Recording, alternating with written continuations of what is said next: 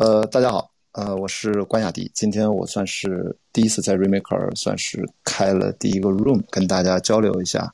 我自己在这里做了一个 club，起了个名字叫“家庭安全计划”。说来呢，是从我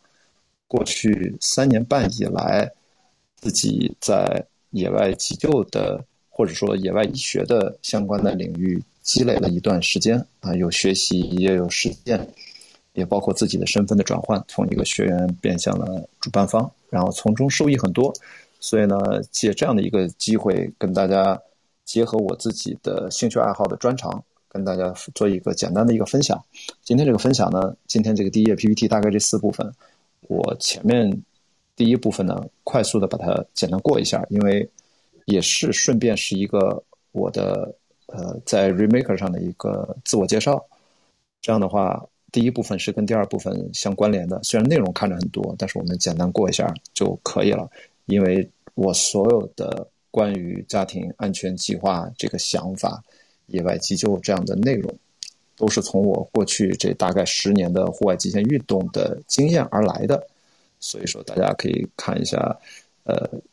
呃，家庭安全计划其实呢有个副标题是我们今天的主题内容：野外急救的理念的分享。这个理念呢是关于一套。判断系统，大家着急的可以往后翻看后面的 PPT 啊，也可以跟着我一起看，无所谓的。呃，关于我是谁呢？其实大概有简单的几个身份，就是一个将近二十年的一个呃呃电影的从业者，算是资深电影人吧。两年前呢，从电影制片人的一线退居到二线，因为要参加克里伯环球帆船赛。嗯，第二个身份是户外极限运动的呃爱好者啊，陆地上是超马越野跑。在海上是环球帆船赛，在陆地上除了超长距离的越野跑之外，还有一些速度攀登啊，登级雪山，所以我也是一个户外极限运动的爱好者。第三个呢，算是一个媒体人吧，我自己做大量的自己的内容。最近当然是这一年在做播客，之前的纪录片节目等等各种的自己的付费课程等等吧，反正在网上的东西非常多啊，反正实名上网将近二十年，你在网上搜我的名字呢。可能会有非常非常多的东西啊，从二十年前就开始有，所以说东西有点太多了。呃，职业电影人呢，反正我是全产业链，在各个行业，呃，各个岗位，除了电影院运营之外，其他的岗位都做过啊，前期策划啊，制作，呃，我们也叫前期制作，后期的宣传推广、招商营销等等啊，发行。我自己本科是在电影学院的，呃。管理系制片发行专业，研究生换到了文学系，研究好莱坞的产业史，大概这样的一个电影的一个背景。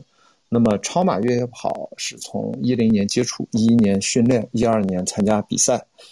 啊，先是国内比赛，一三年开始出国比赛，啊，第一场是在冰岛啊，两百五十公里这样的比赛，慢慢就累积了大概这样的将近十年的一个户外经验，顺道呢拍了一个纪录片节目，叫《雅迪跑世界》。呃，前两季跟北京电视台合作啊，第三季自己投资来制作，第四季呢现在还在酝酿当中啊，没有找到后期制作的钱。然后在网上呢，反正也是知乎啊、微博啊等等，也是相对比较活跃。我第一场比赛其实从十公里开始，也是越野跑，在北京啊，然后一年其实半年之内吧，我就跑了自己的第一个百公里啊，当然是一个团队赛啊，叫香港异行者。但真正啊，香港不算的话，出国比赛是在一三年的八月，到冰岛参加啊，Racing the Planet 啊，极地长征冰岛站啊，两百五十公里，这是我的第一次的出国比赛。然后海拔比较高的比赛是一六年，在呃珠峰马拉松，叫呃在珠峰南坡大本营，这是应该是海拔最高的一个马拉松了。大概用了七小时完成，这个体验还蛮不错的啊！因为你要花十天爬到这个比赛的起点，这是这个在全世界可能最难的地方，不在于你怎么完赛，在于你如何能够安全的抵达比赛的起点。所以这也是比较相对极限的一个户外环境了。所以呢，呃，我觉得这也是跟大家介绍一个背景，跟后面讲的内容其实都是有关的。嗯，第一次这种超长的段呃背靠背的比赛呢，算是 UTMB。加 4KVD 等于是一个五百二十公里，两场比赛中间隔了两天四十八小时，连续参加两场比赛啊，都在欧洲啊。然后我还参加一七年的有一个七天七大洲七个马拉松啊，这个我觉得更像是一个高端的一个商务旅游。我觉得就每天跑个马拉松，非要在七大洲，这还挺奇怪的啊。我觉得其实难度倒不是很大。嗯，这是我是国内可能唯一的一个两次参加撒哈拉撒呃马拉松的撒叫撒哈拉沙漠地狱马拉松这个比赛。可能负重十公斤，可能第一天会最重啊，十二三公斤都不止，因为水也很沉。到后来呢，你吃的东西越来越多，剩的越来越少，到最后一天大概也得有个七公斤，总是要有的吧？是这样的一个负重的沙漠赛啊，六天的赛段，两百五十公里，我参加过两次。呃，最近这几年我开始在国内参加一些比赛，当做训练啊。一八年玉龙雪山，这个海拔很高啊。这个最高的打卡点在四千五百多米，然后呃，一八年六月去这个梅里雪山，也平均海拔都在三千五以上，这个难度也不小啊。嗯，然后一八年的八月我去参加了一个穿越比利牛斯啊，九百公里，实际上是八百六十六。呃，我当时举这些例子啊，这些比赛的例子，这个比赛比较逗啊，这个比赛它因为组委会不知道怎么出现了被人诉讼的案件，他的银行账号被冻结，这个比赛无法如期举行，后来。我们全世界几百个选手，其中大概一百多人心有不甘，像我一样，我们在 Facebook 上自己拉了一个群，自助式的完成了这个比赛。因为他已经发了 GPS 的文件，线路已经给你了，那剩下就我们自己互相帮助去体验了一把十七天啊，去跑了一个大概这样的一个长距离。那越野跑呢，目前在呃过去也就是十年吧，我经我的越野跑十年刚好就是。